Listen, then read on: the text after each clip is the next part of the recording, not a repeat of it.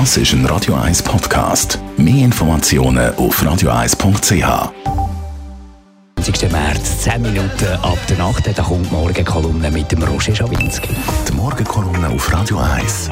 Präsentiert von Autop und Stützliwösch. Seit über 50 Jahren Top-Service und Top-Autowösch. Achtmal im und um Zürich. Guten Morgen, Roger. Guten Morgen, Marc, Sali. Der andere Roger, der Roger Köppel, will Ständerat werden. Du kennst ihn ja sehr gut. Warum macht er das? Du, er wird von drei Sachen getrieben. Erstens sucht er mit aller Kraft überall die Öffentlichkeit. Ich habe ihn oft bei Roger gegen Roger an Tour erlebt, wo er von seinen Fans total in Fahrt gekommen ist, wo ihm zujubelt, jedem von seinen Sprüchen quasi automatisch laut lachen und die Gegenseite ebenso reflexartig abstrafen. Bei solchen Auftritt ist er in seinem Element, dort hat er Blut geleckt. Als Ständeratskandidat wird er viele solche Auftritte haben. Dabei handelt es sich ja meistens um Versammlungen von Gläubigen, von Leuten, die er gar nicht überzeugen muss. Also um Anlässe, die keine politische Wirkung haben.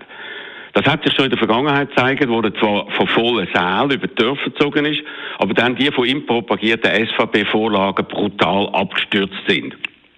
Dann außerhalb von der SVP wirkt er nicht als Sympathieträger, eher als Gegenteil. Aber das Wohlfühlbad in seiner Menge hat für ihn die erhoffte Glücksgefühl ausgelöst und um das ist es ihm vor allem gegangen. Zweite Element ist, dass er Verlierer abgrundtief hasst. Wer verliert, ist für ihn ein lausiger Versager. Dass seine Aussichten auf einen Sieg bei den Ständeratswahlen miserabel sind, verdrängt er das jetzt aber offenbar.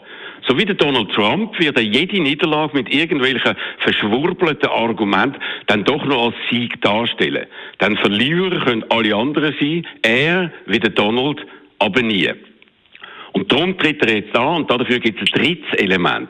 Er ist in der Zürcher Partei der Ziehsohn von Christoph Blocher. Und der will, dass der Köppel in den Ständeratswahlkampf geht. Und der Köppel macht reflexartig immer das, was der Blocher will. Schon in der Vergangenheit haben sie sich nicht nur bei den Themen, sondern gar, sogar bei der Wortwahl detailliert abgesprochen, wobei der Köppel meistens das wiederholt hat, was ihm der Christoph Blocher vorgesagt hat. Damit wirkt er eben nicht als originärer Denker und Politiker, sondern als ein Lautsprecher von einem anderen, der noch immer alles aus dem Hintergrund steuert. Und das ist in der heutigen Zeit für aufklärte Zeitgenossen im Kanton Zürich wohl zu wenig glaubwürdig, glaube ich. Warum wollte der Christoph Blocher ihn als Kandidat? Ja, das ist evident. Christoph Blocher hat ja nur noch ein Ziel. Er will das Rahmenabkommen killen. Er sieht das als Fortsetzung von seinem fast lebenslangen Kampf gegen die EU, wo er ja als intellektuelle Fehlkonstruktion abtischt hat, wo unser Land zerstören will. Das Thema soll alles andere überstrahlen, vor allem jetzt, wo der Klimawandel im Zentrum von der Diskussion steht. Darum muss der Klimawandel mit allen Mitteln schlecht geredet und negiert werden. In der Weltwoche wird die Bewegung von den Schülern Woche für Woche verunglimpft, und zwar seitenlang. Man mokiert sich über Greta Thunberg, redet verächtlich von Kinderkreuzzug und bringt zeitweise Argumente von Klimalügner. Man stellt also gezielt alles in Frage, wo die überwiegende Zahl von Wissenschaftlern festgehalten hat, wo der weltweite Klimawandel in den letzten Jahren auf eindrückliche Art und Weise beleidigt.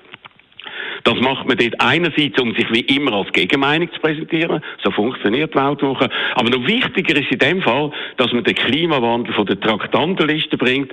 Also genau das Thema, das die Wähler heute am meisten interessiert, wie die jüngsten Zürcher Wahlen zeigen dann, wo der Grünen Partei viel Erfolg und der SVP die grösste Schlappe seit Menschengedenken eingetragen hat.